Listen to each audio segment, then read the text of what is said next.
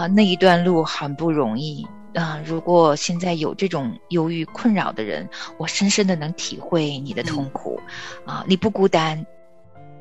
啊，有的时候严重的时候，我觉得我那个精疲力尽的感觉又会回来。我希望得到从神来的非常彻底的医治。我们要对忧郁症背后的成因保持一个更开放、更宽广的一个视角。当我们知道忧郁也是一种苦难的时候，我们可能就因着这个苦难，可以来思考上帝，也来思考我们跟他的关系。谁是上帝？我们相信他吗？为什么他允许这件事发生在我身上？当他似乎遥不可及且毫无回应的时候，我要如何信靠他呢？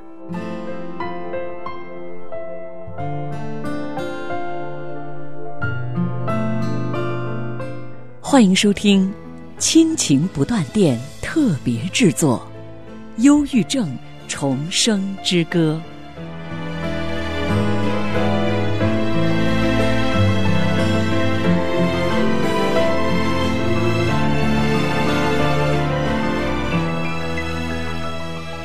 亲情的家人们好，这里是亲情不断电。大家好，我是新月。大家好，我是梦圆。欢迎来到我们今天的特别板块。啊，真的真的发现太多太多的人都受困于忧郁的情绪里面，或深或浅啊。嗯，那有一些更严重的，可能真的会导致生命的危险呢，而且太过普遍了。越来越多了。在上次节目当中呢，梦远跟我呃跟大家我们谈的比较多的是忧郁症的一些主要的症状哈，失眠啊，没有食欲。那有的人呢，还是食欲就是突然就大增哈，就是每个人的个体的反应很不一样，但有一些比较呃。普遍的情况就是，除了失眠、食欲等等这些情况之外呢，那忧郁症呢，更多的呃，还有就是对外部的这个世界提不起兴趣，注意力呢很难集中，所以我们常常会听到身边啊，会可能有这样的情况，就是诶，他可能有抑郁症，所以就暂时不能工作了，或者是休学了。对，而且严重的时候真的会导致轻生啊！所以其实说到忧郁症呢，我们似乎啊了解它，但又似乎不了解它，是是一个好像挥之不去的一个症状。如果你一旦得了，就好像它总是如影随形，它的周期性也是很难琢磨。我记得就在我自己个人的经历里面，其实我有比较深度忧郁，已经是呃十几年前的事情了。至少过去了也有十年了吧，从那个深度忧郁走出来，这是恩典，满满的恩典。但是在被治愈之后的这十年当中啊，其实偶尔我知道他还是回来的，就有一些轻度的一些症状呢，好像从我身上从来都没有离开过，我总要与之打仗。啊，有的时候严重的时候，我觉得我那个精疲力尽的感觉又会回来。那我不知道其他的人怎样哈，那。我相信，忧郁症本身也是有某种周期性的，甚至于哈，有些人他就是周期性的，他这天气一不好，他就会比较严重，或者一入冬天他就会很严重。那到底是为什么会得上忧郁症呢？哇，其实这是个很大的问题。还有一种情况啊，就是呃，有这种症状的人，你就是有时候你会觉得你自己啊，就是一直在生病。在过去呢，我们大家对抑郁症呢就是了解不够多。过去的年代很少听到有这个词的时候，我们会觉得说谁谁谁哇，他有神经衰弱，嗯，就是晚上不能睡觉嘛，总是头痛哈，嗯，也有的时候呢。比如说，我们做家长的，我们发现我们的孩子不愿意去上学啦，或者是整个人的情绪比较嗯懒洋洋的，什么都不想做啊。嗯，如果我们观察到他对食物开始有厌倦感呐，我们就会特别紧张。我们会觉得他这个孩子的这个症状啊，有点跟忧郁有点沾边的时候，我们会特别快的想让他去赶紧看医生，得到一个结论，让他快点好起来，非常焦急的去处理他整个这个状态。但其实，真的忧郁症有太多我们不可测的神秘性和它的复杂性，和非常个体的成因。今天的这期节目呢，梦圆跟我，我们两个想跟大家来说一说抑郁症的一些症状，它的一些程度啊，就是也帮助大家能够呃，对自己的情绪，或者对你身边的朋友或者家人有这种情况的，你也可以能够帮助我们多一些了解的这方面的知识哈。嗯，对这一期呢，可能我们大家一起，包括梦远自己，可能也要多一些耐心和耐性，嗯，因为有的时候，呃，我们对于一些问题，我们很想很快的找到答案，可是太多的时候，我们其实真的需要停一停。我们要有点点耐心，在把我们的所有的事情啊，去找到一个非常成功的解决方案之前啊，我们需要一点点的停留，来了解了解啊，这个忧郁症到底是怎样一回事？它背后意味着多少不同的成因、不同的状态，值得我们静下来，慢慢的、慢慢的来了解了解。千万不要把因为所以套用在这个上面。今天我们要来打破这个因为所以，我们用一个非常开放的一个状态，多了解了解一些常识，多了解了解这背后非常复杂且神秘的成因。其实呢，忧郁症简单的分为轻微和严重嘛。我们当然今天介绍的真的就是非常浅显的知识和常识，我们应该说是一种常识吧。嗯，呃呃，能够对这些常识呢。记在脑中，然后对自己和对周围的人都是一个很好的一个判断的一个基本的标准啊。那我们不妨先从比较严重的忧郁症的症状开始跟大家啊说一说。这本书当中呢，它是借用的美国精神医学学会的一个定义哈。在这个当中呢，他们说这个忧郁症呢也被称之为躁郁症，它有一些组成的要素。嗯，一共有九个，就是在过去的两周之内，你曾经出现下列症状至少五项哈，那就是呃，就是你的生活跟以前平常说，哎，这段时间状态有点不对劲儿哈，那就是情绪很低落，或者是我对周围的这个事情都已经没啥兴趣了哈，嗯，作者呢，他给我们列出了九个比较呃详细的这种症状，如果你中间有五项。你在过去的两周曾经出现过，基本上呢，按照这个他的这个标准呢，就认为是比较严重的这种忧郁的情况了。嗯，那第一个呢，就是比如你会有感觉悲伤，感觉到空虚，嗯啊，或者是别的人观察到你，你经常会掉眼泪，你每天几乎全天的醒着的时候，你的情绪都是非常非常低落的。第二点呢是。你几乎在每一天的大多数的时间里面呢，你对所有的活动，或者说你这一天的大多数的活动，你不感兴趣，或者你的兴趣大大的下降。第三点呢，就是在饮食不变的情况下，你的体重明显的下降或者增加了。一个月之内啊，你的体重变化超过你原本体重的百分之五，嗯，或者是增加了百分之五。或者是减少了百分之五，而且你每日的食欲突然间增加或者突然间减少，几乎呢，你每一天呢都有失眠的情况，或者呢，你是每一天你的睡眠呢都比之前的时间大大增加，就是要么是睡不着，要么呢是睡不醒。第五条呢是几乎每日你的精神都处在非常焦躁的过程里，又或者。旁边的人可以发现你是非常一种停滞的状态，就是麻木的。你对周围的一些环境、一些变化、一些语言，你没有什么反应。那还有就是，你几乎每一天你都觉得自己特别的疲惫，没力气，觉得浑身没劲儿。第七点呢，几乎每一天啊，你都会感觉自己毫无价值，有过度的或者是完全不恰当的罪恶感、羞耻感。第八呢，是你几乎每一天呢，你的思考能力或者注意力都在减退，或者是你缺少决断能力。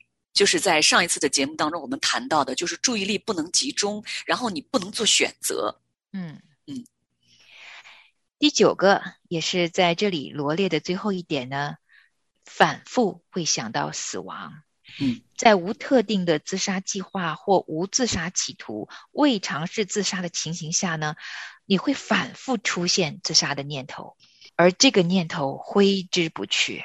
哇，其实，在读这九点的时候，我就在想啊，当我深陷足足有五年深度忧郁的时候，这九点每一天都应验着。我几乎在那个时候的状态是，全数都经历过。我说的五年也不是每一天都是一模一样，但是是呃断断续续的，时好时坏的。嗯啊，但是这些状况几乎都是如影随形啊，就是每天可能都会中招这么四五种，以不同的状态啊。那我相信，可能真的有这种啊经历过深度忧郁的人，一听就似曾相识过啊。那一段路很不容易，我也知道。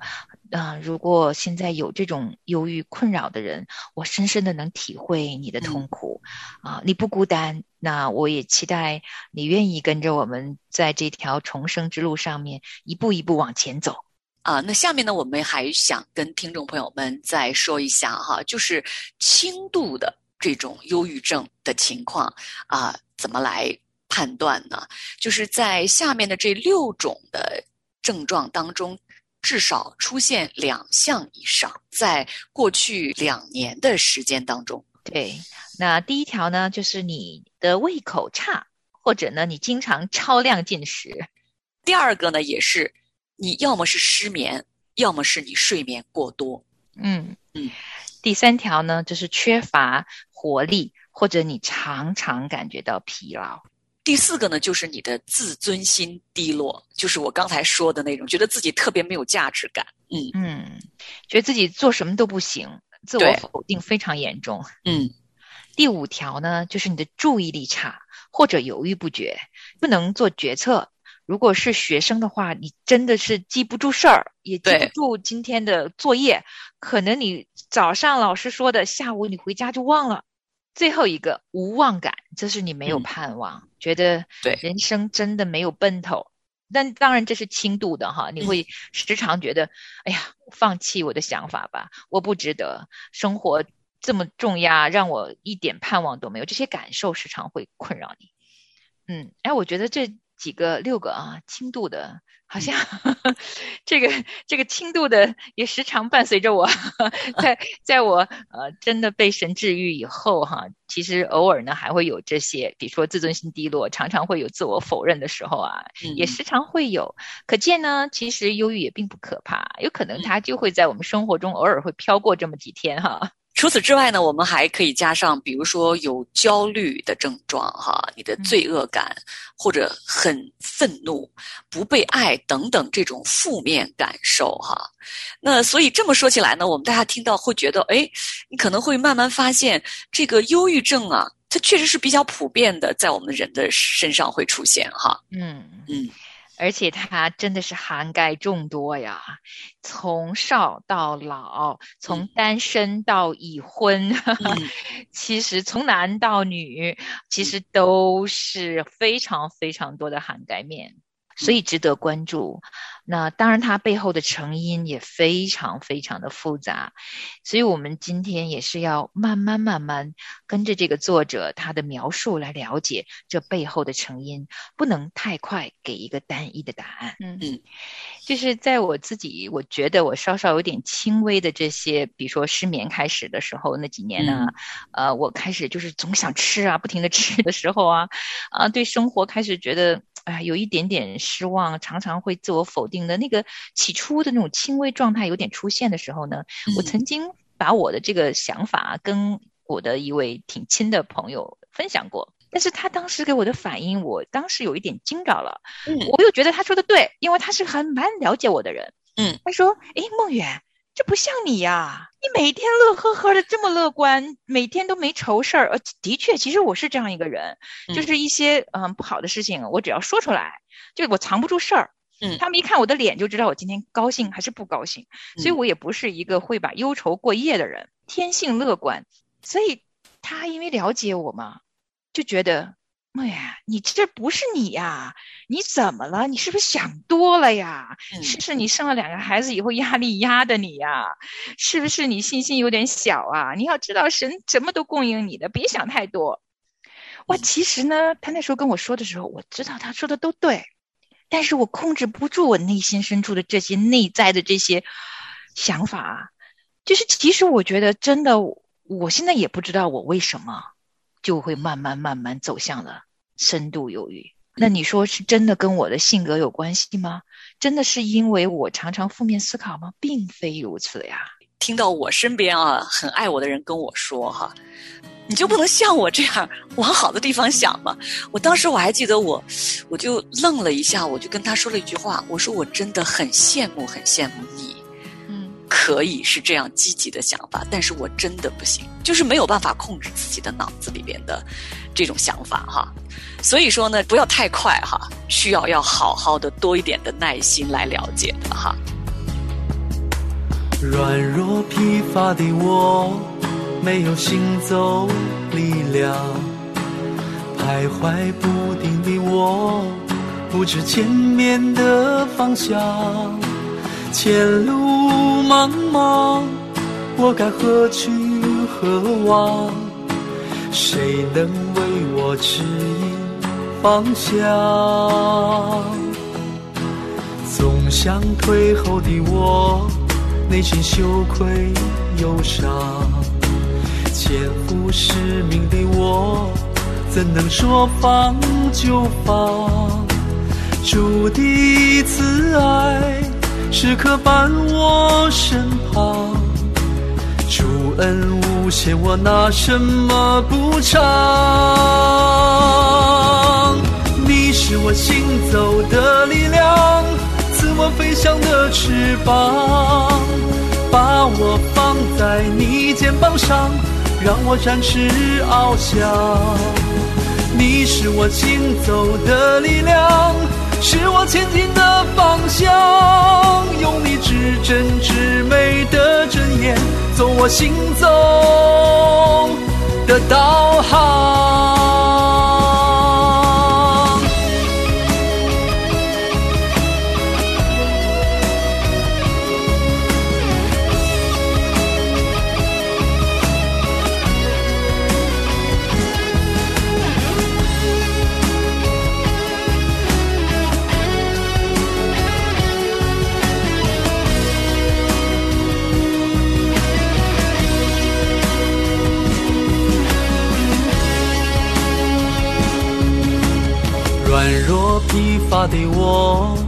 没有行走力量；徘徊不定的我，不知前面的方向。前路茫茫，我该何去何往？谁能为我指引方向？总想退后的我。内心羞愧忧伤，肩负使命的我，怎能说放就放？主的慈爱时刻伴我身旁，主恩无限，我拿什么补偿？你是我行走的力量。赐我飞翔的翅膀，把我放在你肩膀上，让我展翅翱翔。你是我行走的力量，是我前进的方向。用你至真至美的真言，做我行走的导航。你是我行走的力量。自我飞翔的翅膀，放在你肩膀上，让我展翅翱翔。你是我行走的力量，是我前进的方向。用你至真至美的真言，做我行走的导航。今天。呢，我们有个机会，我们就从啊作者这本书当中呢，给了我们一些他作为一个学者，他的思路和他的思维方式，我真的很佩服他。我觉得他是个好有耐心的人，就是慢慢的写，就是掰开了揉碎了来跟我们解释背后可能诸多不同的成因。当然，他第一个就提及的是目前比较流行的一个理论呢，就是在于可能。深度忧郁的人，哈，他身体当中呢有一些化学物质失衡。那比如说我自己吧，我那个时候是因为生了老二呢，就是引发了我的深度忧郁。其实，在深度忧郁之前几年，因为我的失眠、睡眠失调，其实我知道我肯定已经有轻度的了。嗯，只是因为生了老二以后的产后忧郁，确实可能那个时候跟我身体的整个的荷尔蒙的变化有一点关系。嗯，那。当然，他第一个提及是可能我们身体当中的化学物质会有一些变化。可是，虽然很多医生会用药物来处理这种失衡，可是这个作者强烈的建议，我们依然要保持着一个未知的立场，来好好的了解背后的成因，因为即使有测试的方法。一个测试结果没有办法告诉我们究竟是化学物质失衡导致了忧郁症，还是忧郁症引发了化学物质失衡。啊，这个书的作者呢，也是这方面的一位专家呢。他的观点就是说，啊，他是说，如果我们把自己局限于你的这种呃抑郁症的症状是纯粹生理上的解释的话呢，那你可能会过度简化了自己的问题，那以至于呢，我们错失能够找到其他答案的这个线索。嗯。其实就是他很想要大家知道，说可以去寻找医生的帮助，当然是需要医生的帮助，很多很多人需要，但是这真的不是唯一的答案，并且一定要记得，就是它是非常非常复杂的。我们要对忧郁症背后的成因保持一个更开放、更宽广的一个视角，我们才有可能找到对我们人生这个痛苦带给我们所有这个这么大的一个课题的一个更全面的答案。嗯，这位作者呢，还有一个观点呢，他是说，即使是对属灵上的原因呢，啊，造成自己的忧郁，像这种情况，我们也应该抱着一种未知与开放的态度。我自己有深度忧郁那几年呢，我其实后来是不太敢跟 挺多人说我的状况的。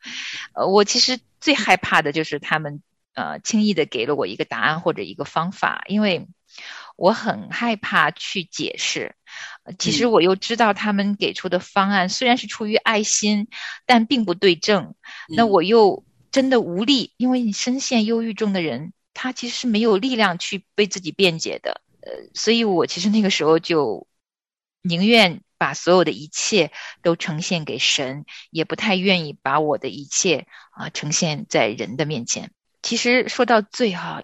最当然有可能会导致忧郁，可是其实我们在生活中，就算我们不是在忧郁的症状态中，只要我们内心诚实，哪一个人不是个罪人呢？我们在生活中总可以找到罪的，这并不意味着我们的忧郁就跟我们的罪有某种直接的因果关系。当然，如果我们罪向我们显明了，我们就要去对付它，无论我们是。再忧郁还是不再忧郁？我们生活当中一个属神的小孩，如果圣灵让我们看到了我们的罪，我们总要去处理。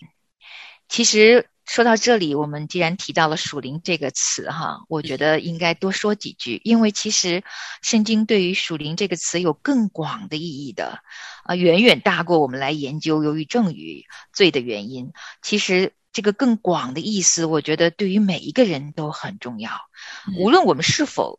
被忧郁这个症状所困，其实作为一个人活在这个世上，非常广义的属灵都是我们需要来了解的，因为它是用来处理几个很重要、很重要作为人的问题。我们都是有灵的活人啊，这几个问题是问所有人的，那就是谁是上帝？我们相信他吗？为什么他允许这件事发生在我身上？当他似乎遥不可及且毫无回应的时候，我要如何信靠他呢？其实，当我们知道忧郁也是一种苦难的时候，我们可能就因着这个苦难，可以来思考上帝，也来思考我们跟他的关系。而我们的上帝如此恩慈，因为他其实总是环绕在我们生命里面的。我们从出生，我们的每一个日子，他数算过，他也愿意以他恩慈的声音来告诉我们该如何走过这一段死荫幽谷。那今天的节目呢，时间也差不多了。其实我知道，我也知道神有多爱我们。那未来的节目里面，也期待着我们可以跟大家一起来了解上帝眼中他怎么带着他的属他的这一群孩子们，经过这个苦难，可以走上这个重生之路。好的，听众朋友们，非常感谢您收听我们今天的这一集《忧郁症重生之歌》。下次节目的同一时间。我们再见，好，我们下次见。耶和华是我的盾牌，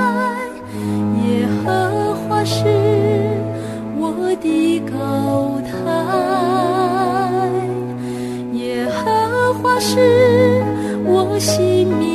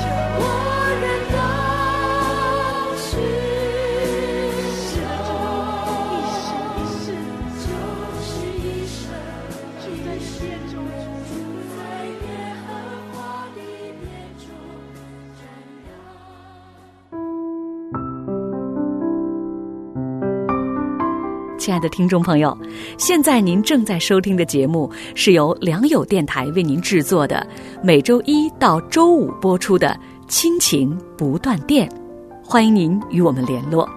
我们的电子邮箱地址是 q i n q i n g at l i a n g y o u dot n e t，就是亲情在良友网。